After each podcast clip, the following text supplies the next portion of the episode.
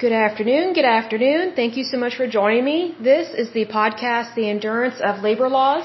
I'm your lovely host, Lesley Sullivan, and today is episode 149. And today we're going to talk about the Drug Enforcement Administration. This is very interesting. Very much learned a lot about this.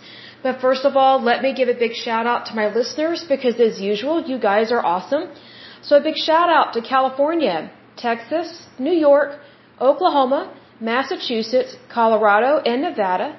In terms of countries, the United States, the Russian Federation, and Uzbekistan. That is awesome. A little bit of housekeeping. Some of the things that are celebrated or brought attention to uh, in this week of September is it is National Keep Kids Creative Week. I think that's a really good thing to do because I think sometimes kids get bored, especially when they're just indoors all the time.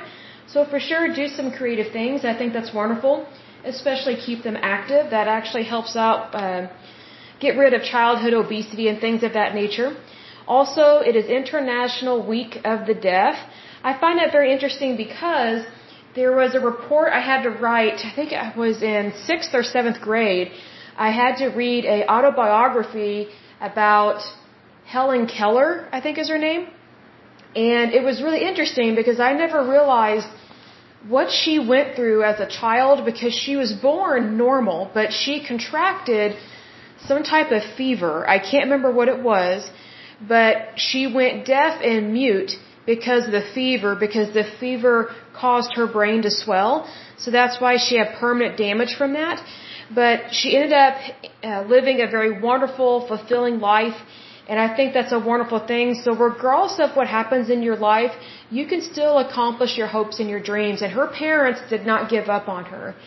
They were the ones that hired a special tutor for her. And that lady's name, I think, was Anne Sullivan. We're not related, but very interesting story about her. She helped Helen Keller to become a normal child. And so she helped her to have those natural skill sets that children are supposed to have. She taught her to read and write, all these things. So it was really interesting what all she helped her with.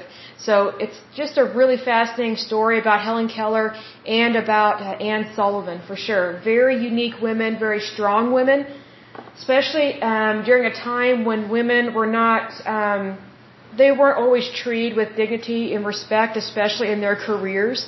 And also, if you had a child that had any kind of disability, they were considered a burden like times a thousand compared to today. It was just not considered, um, well, it was considered a curse to have a child that um, had any form of disability whatsoever. But her parents, uh, Helen Keller's parents, did not view her as that, and they wanted her to have the best life possible. So God bless her and God bless her parents. They did not give up on her. So some other things that are interesting about the month of September.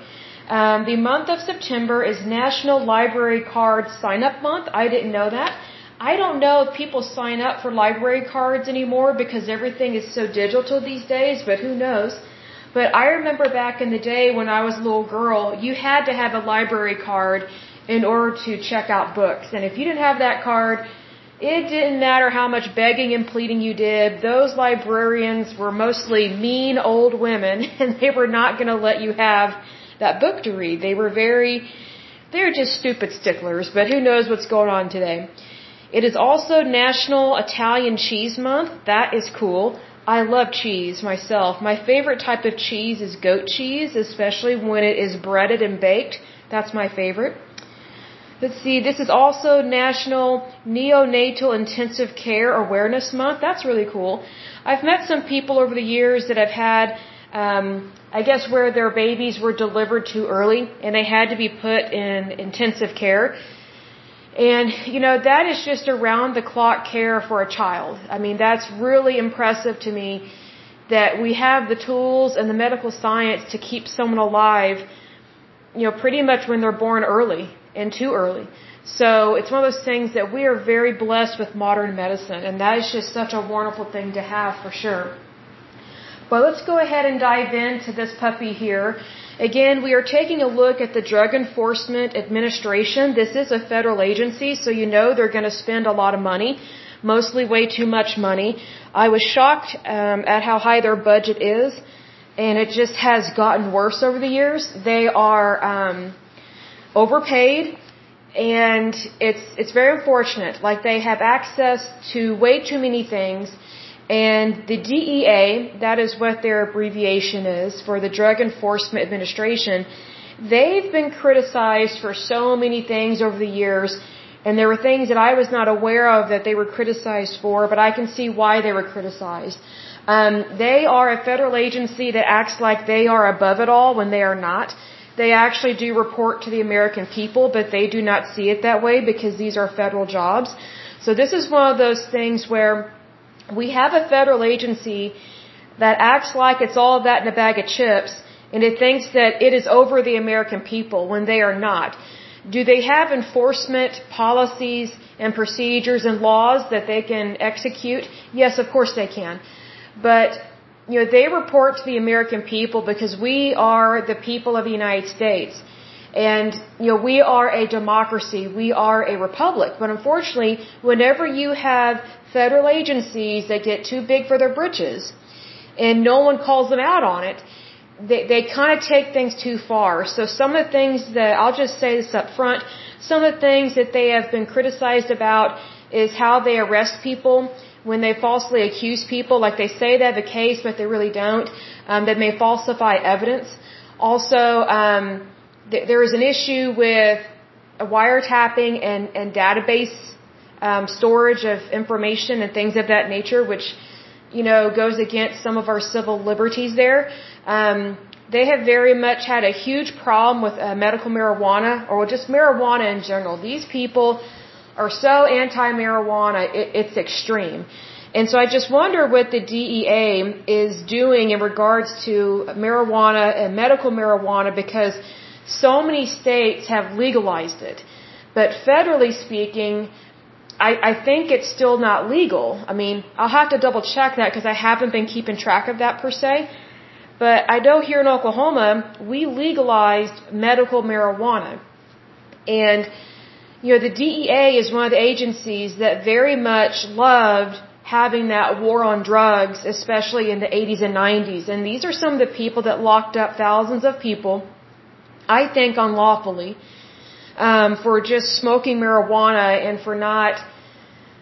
Um, you know, they weren't dealing with serious drugs. It was just marijuana. But unfortunately, we had a very um, critical president at the time, which at that time was uh, President Ronald Reagan. And I, I do agree with Ronald Reagan on so many things, but the war on drugs, um, to me, was just too extreme. It was way too extreme, and they locked people up over a stupid plant. I mean, marijuana grows out of the ground. It's a plant. And plus, whenever someone smokes something or they ingest something, that's on the person. That's their responsibility to take care of themselves. So basically what the DEA did, and it's still kind of doing, is they are over policing people. And so they were given too much power and too much authority, in my opinion, in the 1980s and 90s in regards to the war on drugs and I just kind of feel like they use any excuse they can to go after Americans and arrest them. And that's, that's not their job. That's not their job to behave that way. Do we need a drug enforcement agency? Yes, of course we do. You know, we need to make sure that we're not having illegal drugs um, coming into the United States because that is always an issue with our border with Mexico because there's so many drugs that get into Mexico from other countries as well. So, you know, the DEA is very much important. It is very important. I do think we should have this agency. It's just sometimes they they bite into things that they should not really be clamping down on and medical marijuana is one of those. And the DEA is one of the agencies. It's not the only one, but um, you have the Food and Drug Administration and the DEA, and there's another federal agency. I can't think of the name they help to reclassify drugs or to classify them that they go into those different schedules of drugs. So for example, you know, you may get a prescription for like, you know, a higher dose of Tylenol or something, like something minimal or like something like, you know, antibiotics. Well, that is a, that's a totally different class of drugs than like an opioid or things like that. So there are some things that are put on the controlled substance list that should not be on there. There are some drugs that are you know, that should be on the controlled substance list and others should not. Um, so this is one of the agencies that they love to control people's lives and that's not their job. Their job is to protect people's lives. But unfortunately, this agency uses their authority to control people's lives to the extreme. And so they do this um, with people's I would say their prescriptions, their access to drugs, sometimes their access to doctors, and then they overpunish people. You know, because, you know, smoking a joint is not the same as like a home invasion or manslaughter or, or one of those things. And of course, all those things are bad and some of them horrific, but, you know, smoking marijuana does not warrant the, I would say, the same jail sentence or same punishment as a horrific crime. But yet, some of these people that were arrested in the 80s and 90s, some of them are still in prison. And that's sad because there's some people that have, you know, gone to jail for hit and run. You know, they actually killed somebody and they are already out. You know, they have already served their sentence term in prison and have been released. But yet this, this war on drugs went to the extreme. It was insane. So it's one of those things that, you know, I don't approve of people being drug addicts in, or any kind of addict really, but that's on the user.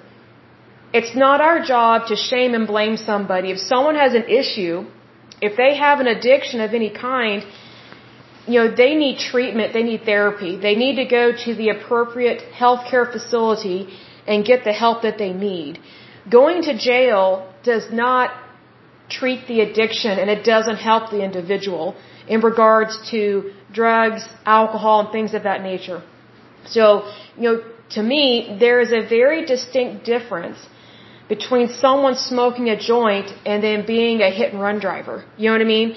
Or holding up a, a gas station. Like those are extremely different ways of breaking the law. But here's the thing, someone that has a substance abuse issue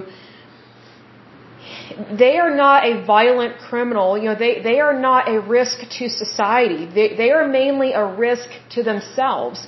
So whenever someone is mainly a risk to themselves, they need to be treated in a healthcare facility. They do not need to go to jail. And this has been proven not only in the United States, but also in other countries as well. There is a study that I read, and I can't find it, and I can't remember which country this was in, but there was one country um, it was like one of the Americas or something. Um, it was a Spanish speaking country. They had a huge problem either with cocaine or heroin. I can't remember which one, but it was one of the drugs that, that you inject, you know, with a needle. And so instead of and demonizing these people, what they did was they helped get these people off these drugs. And so what they did was they decriminalized it as a, um, you know, as how to describe this, they they decriminalize it so that you're not breaking the law, but instead you would be um, admitted into a healthcare facility so that you could receive treatment. So basically, what that means is is that first of all, they would give these people clean needles, so that way it would drop the infection rates of HIV, hepatitis A, B, and C, syphilis, and all these other um, unfortunately all these blood-borne pathogen diseases that you can get from sharing needles. So this particular country, and again, I apologize, I can't think of the name of it. They had a very high rate of HIV, uh, new infection, uh, new infection cases and diseases, and so they're like, we need to get a handle on this because what we're doing is not working. Just rounding these people up, shaming and blaming them, and sending them to prison is not getting them the treatment they need at all. And then when they come out they are worse off than when they went in. So they gave these people fresh needles, clean needles every time.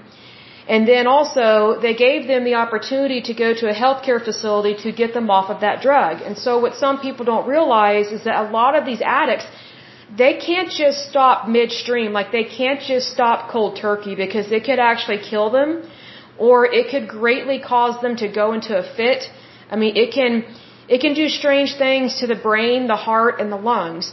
So what happens when these people get admitted to a healthcare facility, that is geared at getting them off of their addiction, you know, helping them to not have that addiction anymore, they are put under the supervisory care of a physician, meaning someone that is an MD, not a nurse, not a medical scribe or a medical assistant, but this needs to be a doctor, someone that's been to medical school. So they are put under the care of a doctor.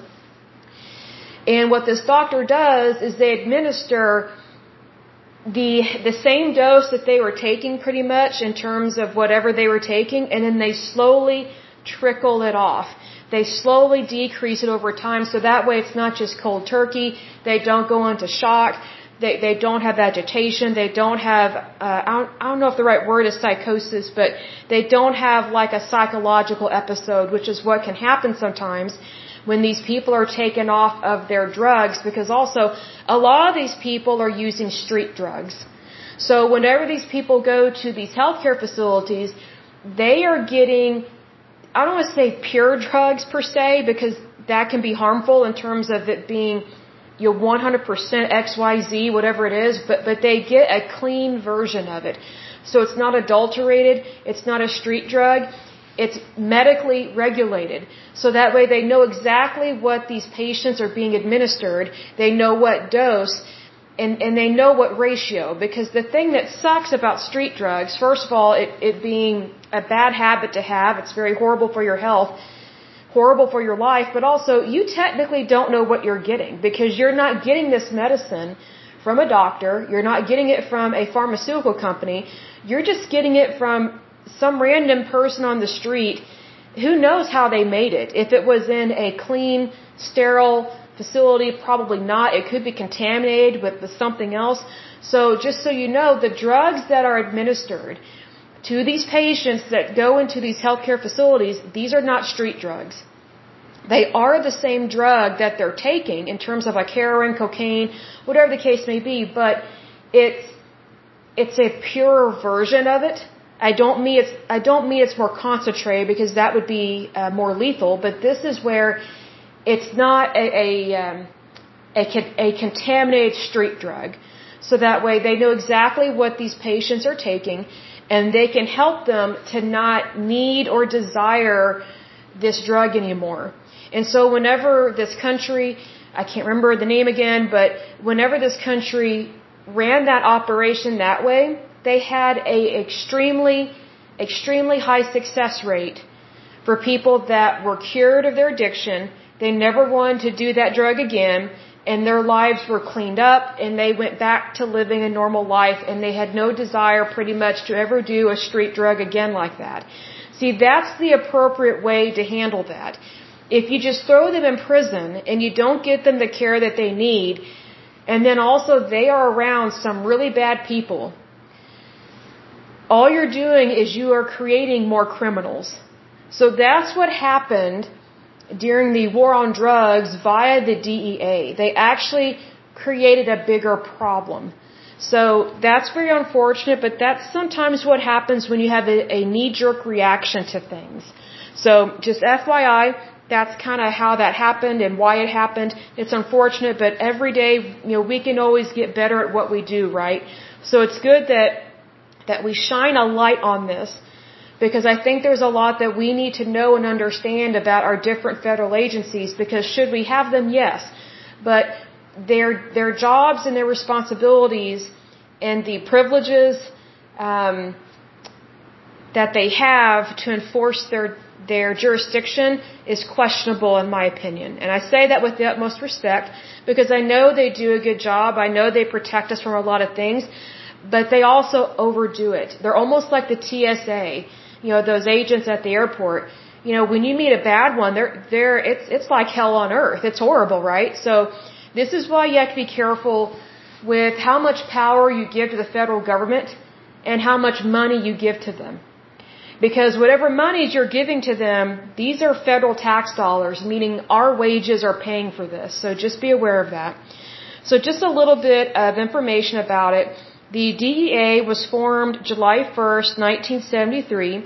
It had different names before then, but the DEA is a merging of several different departments. So, you know, President Richard Nixon was trying to bring all these departments together so that way they could function better, which is a good idea. It's just like the EPA, you know, where before the EPA was created, you had all these different uh, agencies that were not communicating with each other in regards to the environment and how to clean up these hazardous sites and not much was getting done because you know, they were too busy being bossy with each other as opposed to actually coming together and working together and trying to figure out, hey, what can we do to help our citizens? So, some of the previous names of this agency um, are the Federal Bureau of Narcotics, Bureau of Drug Abuse Control, Bureau of Narcotics and Dangerous Drugs. See, here's the thing: not all drugs are dangerous. So that that's a telltale sign right there that that they are just complete completely against drugs altogether because basically anything can kill you you know, if you drink too much water, technically you could die because you're you're you're you're giving your body too much fluids and then it oversaturates your blood and it and it affects your cells. Well, that's water. Well, we all need water, but it depends on the amount, right? So that's why they say a good range is like 64 ounces a day in terms of water, but you know, not all drugs are dangerous, but any of them can be dangerous depending on how you use it and how often and if you actually need that drug. So right there it tells you they just assume all drugs are dangerous. That's what that tells you. And you cannot make a blanket statement like that. And first of all, and first of all, be truthful. Secondly, be accurate. See, because there's the thing, you know, taking a controlled substance, you know, it's it's not the same as taking like an herb. You know what I mean? Like it's just it's just not the same. Or taking like a, a children's vitamin. You know what I mean? Like you just have to practice caution and you know practice due diligence and things of that nature and just be aware of things. Some other names that they had was Office of Drug Abuse Law Enforcement. So that tells you right there they have a negative opinion of people that take drugs and they have a very clear definition in their mind that pretty much anyone that takes a drug is abusing a drug. And they think that if you take a drug, that you will become a drug abuser and that's not true. It is actually quite rare for people to abuse drugs. It is very rare. Like if you if you take the entire population, like th that number of the United States, and compare how many prescriptions are filled to how many people actually become drug addicts, it is very low. So what they like to convince people is, oh, you know, there, there's a opioid crisis or there's a methamphetamine crisis, there, there's a cocaine crisis. They use the word crisis to get people stirred up. And plus the news media, they always love a free hotline, right? Like they always love a, a new hot ticket item to sell basically to scare people on their shows. But here's the thing. Not everything is a crisis. What is a crisis an everyday crisis is these federal agencies, this one included, spending way too much money, targeting Americans, harassing people, and possibly and sometimes unlawfully arresting people and putting them in jail. That's a guarantee, because that has happened and it's been very unfortunate. Another name for their uh, agency was Office of National Narcotics Intelligence. Boy, that's scary. So they're going to stalk you regardless of what you take. That that's not pleasant. So as of 2019, they have 10,169 employees. So they have a little over 10,000 employees, right? Here's what their budget was for that same year. $3.136 billion, and that's billion with a B. That is way too much money going towards one agency, and they only have 10,169 employees. The problem is, they have several problems. They overpay their people. Some of their officers, some of their agents make a thousand, a hundred thousand dollars a year. It's guaranteed income. So some of these officers or these agents, starting out after training, sometimes they make as much as a general practitioner who has been to medical school. That's ridiculous. That is way too much money for these people. Because the, the skill set and the training does not match the income that they're earning. That's the problem. It's causing inflation. Also, they have access to airplanes, jets, helicopters, um, boats, all this stuff. They don't need all that. They do not, and they have too much of it. So the, one of the reasons why this department or this agency has such an overinflated budget. And when we say budget, that means they are given those monies unquestionably. So it's not just, hey, we're making a request, and yes, they do make a request, but, you know, Congress doesn't tell them no, and they should. You know, you know, they should tell them, you need to get your budget down into the millions because billions, this is ridiculous. You know, this is taxpayer dollars that you are squandering. Like, you don't need all this fancy stuff. It's ridiculous. So their, their jurisdictional structure is within the United States. They are a federal law enforcement agency. Their headquarters is in Arlington, Virginia.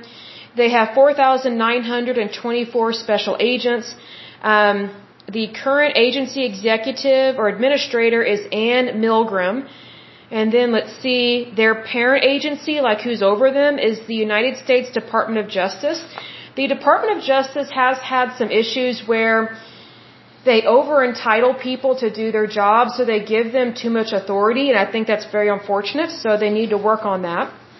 But let's go ahead and dive into this a little bit deeper. It says the Drug Enforcement Agency, also known, or excuse me, administration, also known as the DEA, is a United States federal law enforcement agency under the U.S. Department of Justice tasked with combating drug trafficking and distribution within the United States. It is the lead agency for domestic enforcement of the Controlled Substances Act, sharing concurrent jurisdiction with the Federal Bureau of Investigation. So some of this in terms of what they do might sound familiar because they are a little similar to the FBI, but they are not completely the same. They are two totally different agencies and for a good reason. Let's see, they also share jurisdiction with the U.S. Immigration and Customs Enforcement and U.S. Customs and Border Protection. So just so you know, the border agents that are at the border uh, with us in Mexico, they do so much to protect us, and those people, they are not paid enough the border protection people, they are paid less than DEA agents. I mean, the work that they do is way harder.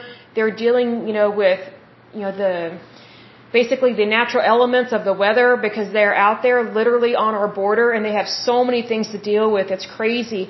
And also our U.S. Customs border agents, they also have to deal with infectious disease because there are so many people coming across our border, whether legally or illegally, that are not up to date on their shots, and we don't know what diseases they are carrying and what they are bringing into the, the United States. Which is why we need to greatly limit how many people come into the United States, and we need a border wall. Even communist China has a wall, but we don't. That is sad and pathetic. Like we're not protecting our country.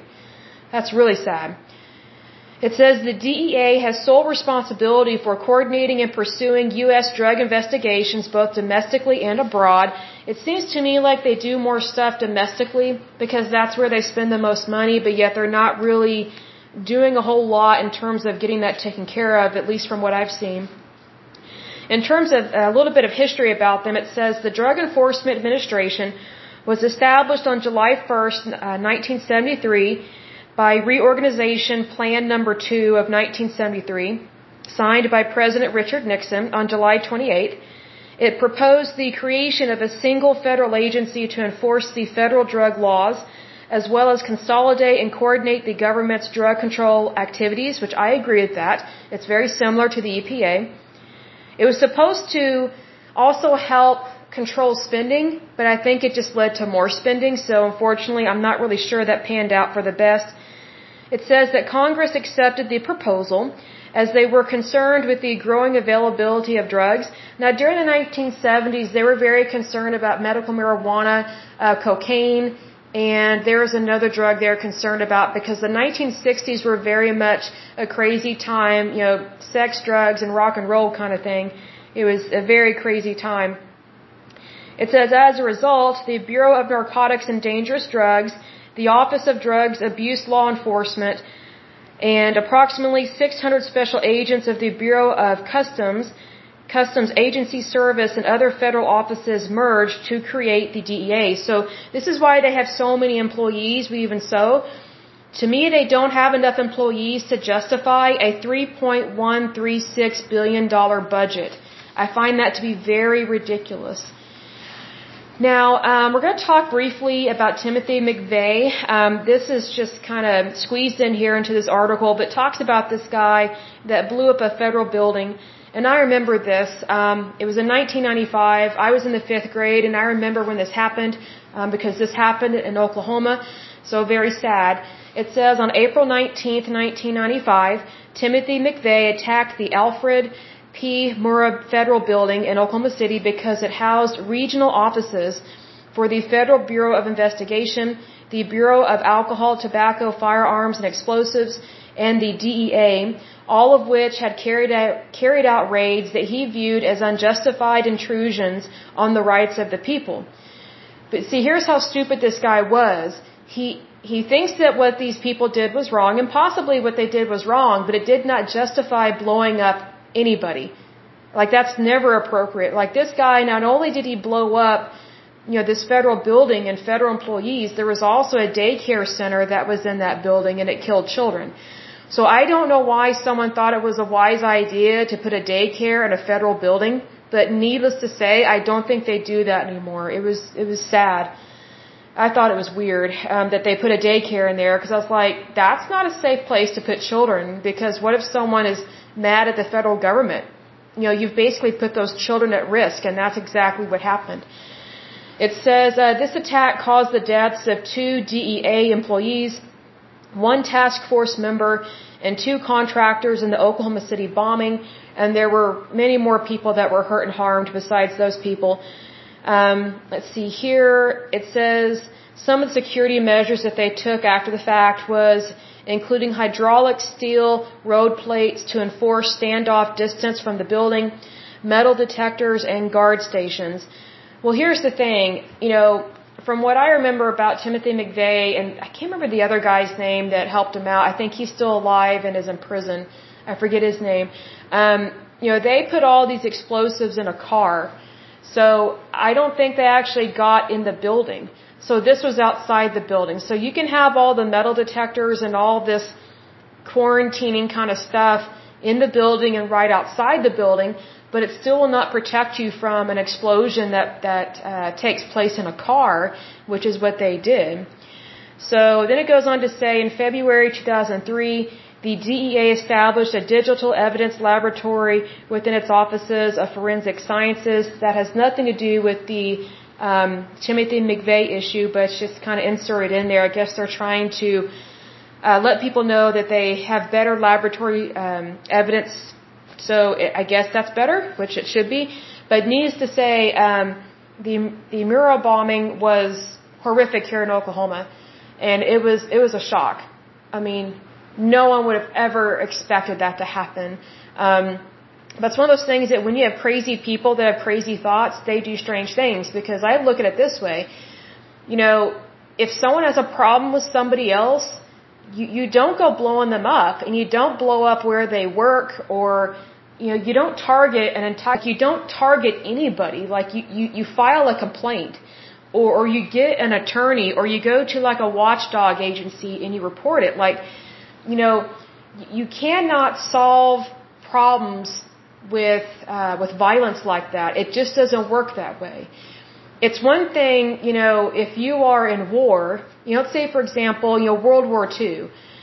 The number one reason why the United States got involved in World War II was because Japan bombed us. You know, they bombed Pearl Harbor. You know, we had every right to get involved in the war at that time and to go after Japan and the Nazis and things of that nature. But it's one of those things, if someone's not attacking you, um, you know, you don't have the right to go out and kill people. You know what I mean? Because it's, it's one of those things you're not justified. Because, you know, with World War II, you know, we were completely justified in defending ourselves and defeating, you know, these evil powers, um, that were overseas and that were starting to come over to the United States and hurt and harm our citizens.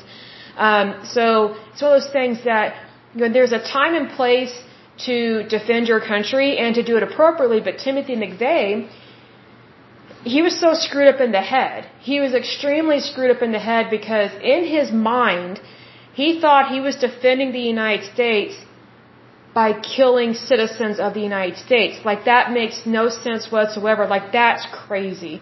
So just FYI, be aware of that. And it's just, I don't know how else to describe it because it's,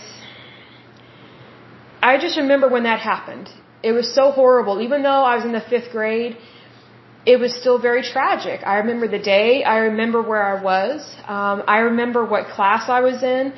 Um, I, I remember my parents being very upset. I remember the adults being very upset, um, just in general in Oklahoma. And it was just kind of like, oh my gosh, what do we do?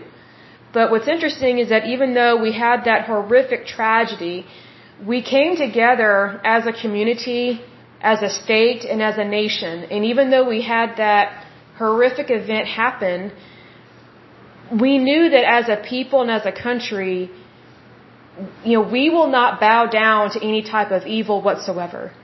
So there's a reason why people like Timothy McVeigh get executed. So I, I know there's some people that are against the death penalty.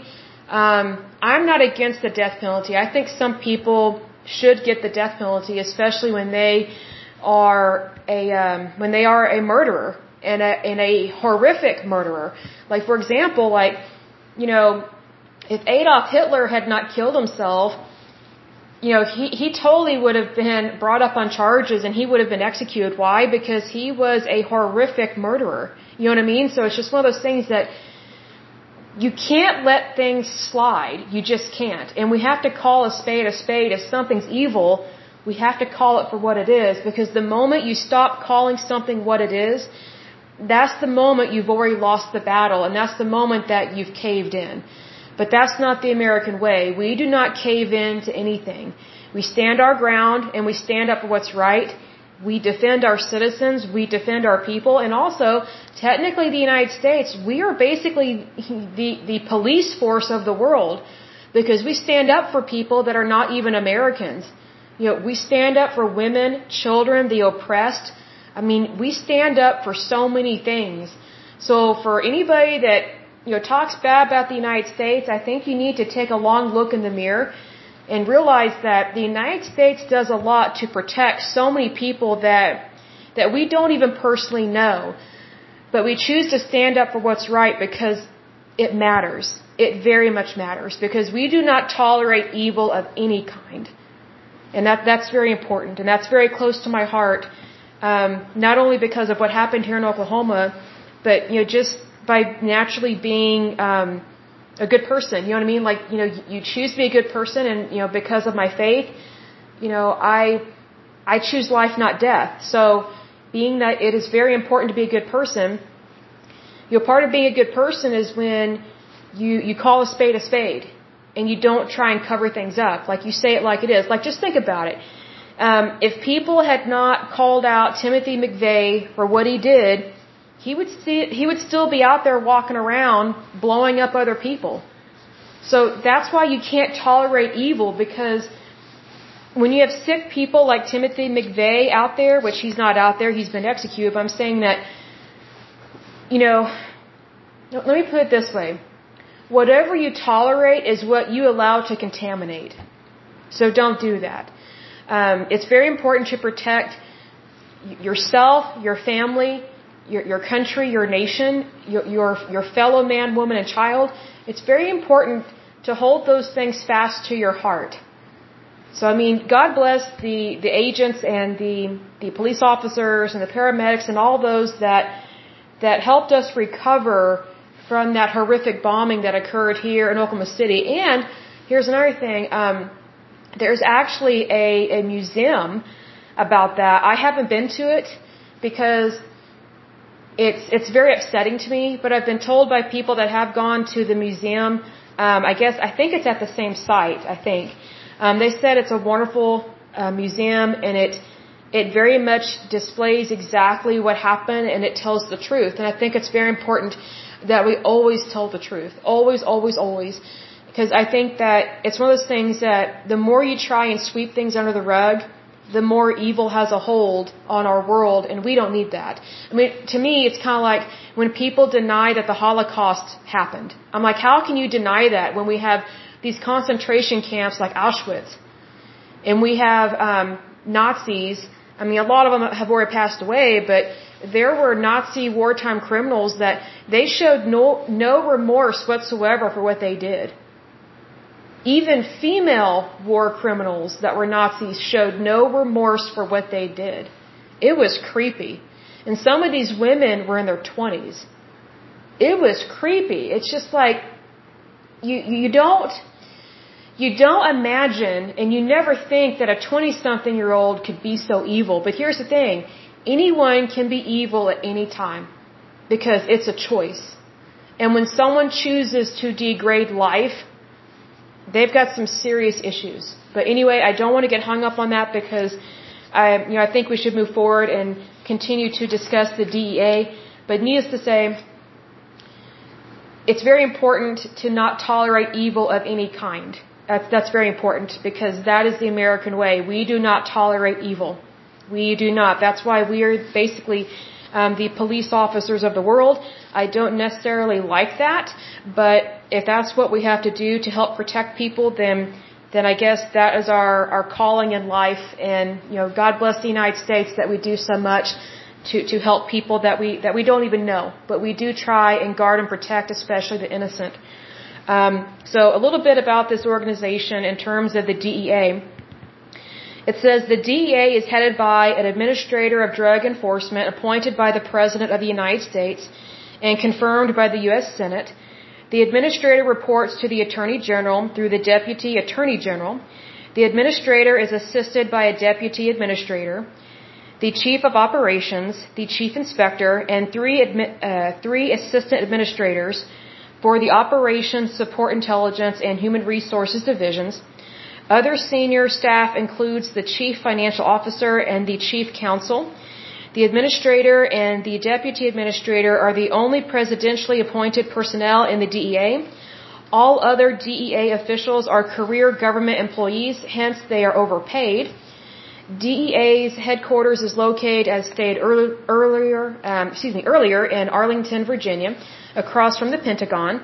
It maintains its own DEA academy located on the Marine Corps base Quantico at Quantico, Virginia, alongside the FBI Academy. And let me get a drink of water here. Hold on just a moment.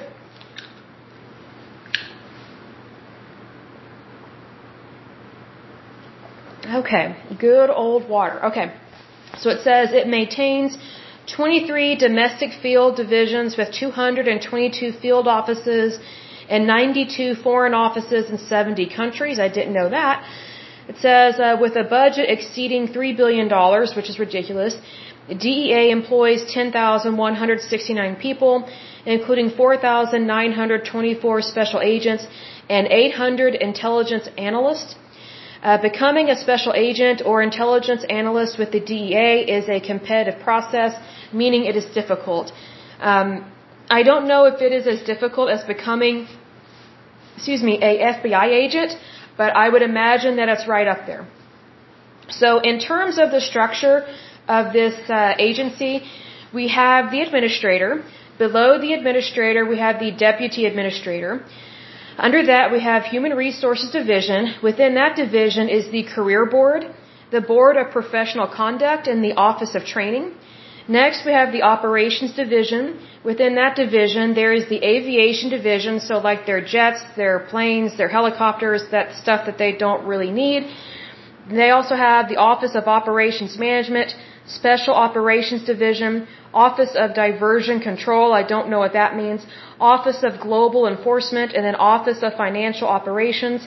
The next division is the Intelligence Division. Within that division is the Office of National Security Intelligence. They also have Office of Strategic Intelligence, Office of Special Intelligence. They have El Paso Intelligence Center. And then they have a OCDETF, whatever that stands for, Fusion Center. Okay, the next division is the Financial Management Division. Within that division is the Office of uh, Acquisition and Relocation Management. I'm guessing that's for purchasing of their facilities, like their buildings and things like that, but I'm just guessing. There's also the Office of Finance, Office of Resource Management. The next division is the Operational Support Division. Within that division is the Office of Administration, Office of Information Systems, basically IT, things like that, Office of Forensic Science, Office of Investigative Technology. The next division is the Inspection Division. Within that division is the Office of Inspections, Office of Professional Responsibility, and Office of Security Programs. And lastly is the field divisions and offices. So next up, we will talk a little bit about the special agents and we'll probably close this podcast episode with this one. So I'll make a note that we're ending it after the special agents and then the next episode we'll start with aviation, talking about how they handle aviation, how they use it in their operations. So a little bit about their special agents. It says, as of 2017, there are 4,650 special agents employed by the Drug Enforcement Administration. DEA agents' starting salary is $49,746 uh, and it ranges up to 55,483. After four years of working as an agent, the salary jumps to above $92,592. That's why, or one reason why, this agency spends way too much money. Way too much money. It's because they overpay their workers. Someone that does this kind of job that makes just as much as a doctor, I have a big problem with. Because again, the skill set does not match the pay. It just doesn't.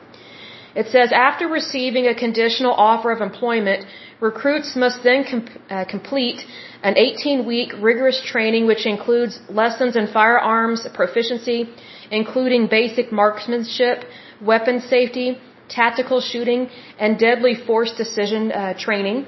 To graduate, students must maintain an academic average of 80% on academic uh, examinations, pass the firearms qualification test, successfully demonstrate leadership and sound decision making in practical scenarios. I kind of find that hard to believe because they've been accused of arresting people that they should not have and interrogating people in a really horrific way. So I just wonder what kind of people they're choosing to do this and what are their qualifications for that because that's kind of odd. It says, oh, and they must pass a rigorous physical task test, which I agree with that because they should be physically fit. Upon graduation, recruits earn the title of DEA Special Agent. The DEA excludes from consideration job applicants who have a history of any use of narcotics or illicit drugs. Investigation usually includes a polygraph test, which is stupid because anyone can lie. And also, what if someone has a heart issue that they don't know about? It will show up on the polygraph, but it will look like they're lying when they're actually telling the truth. So polygraphs are outdated and they're stupid. So let's see here. Um, the investigation usually includes a polygraph test for special agent, diversion investigator, and intelligence research specialist positions. It says here applicants who are found through investigation or personal admission to have experimented with or used narcotics or dangerous drugs, except those medically prescribed, will not be considered for employment with the DEA. Exceptions to this policy may be made for applicants who admit to limited youthful and experimental use of marijuana. Such applicants may be considered for employment if there is no evidence of regular confirmed usage, uh, usage and the full-field background investigation and results of the other steps in the process are otherwise favorable. So just be careful about your youth there, I guess. Or only smoke or do it when you're younger. You know what I mean? So I'm not saying do that, but it seems like that's kind of their policy. If you're going to smoke something, you know, do it when you're younger. It says uh, the DEA's rel relatively firm stance on this issue contrasts with that of the Federal Bureau of, of Investigation, which in 2005 considered relaxing its hiring policy relevant to individual drug use history. So it's kind of one of those things. Each agency has its own criteria, and for you know definite reasons, I can see why with the DEA they would be more strict about drug usage, especially in someone's past, because the the um, their employer is for drug enforcement. So here's the thing: what they don't want to do is they don't want to put someone with a history of drug usage in a job that will tempt them to continue their drug usage issue or put them at risk to start it up again. and I had to pause the recording for a moment to sneeze because something's going with my allergies. But anyway, um, I completely understand why they have that rule. It might seem extreme, but that's actually really smart. So that way, you're hiring people that, you know, at least from the beginning, they will not be tempted to do drugs. However, drug usage is very common within, I would say, jobs like this because they are exposed to these things. And it is tempting, I would say. But anyway, um, that is it for this lovely podcast. I will go ahead and end it there. But as usual, until next time, I pray that you're happy, healthy, and whole, that you have a wonderful day and a wonderful week. Thank you so much. Bye bye.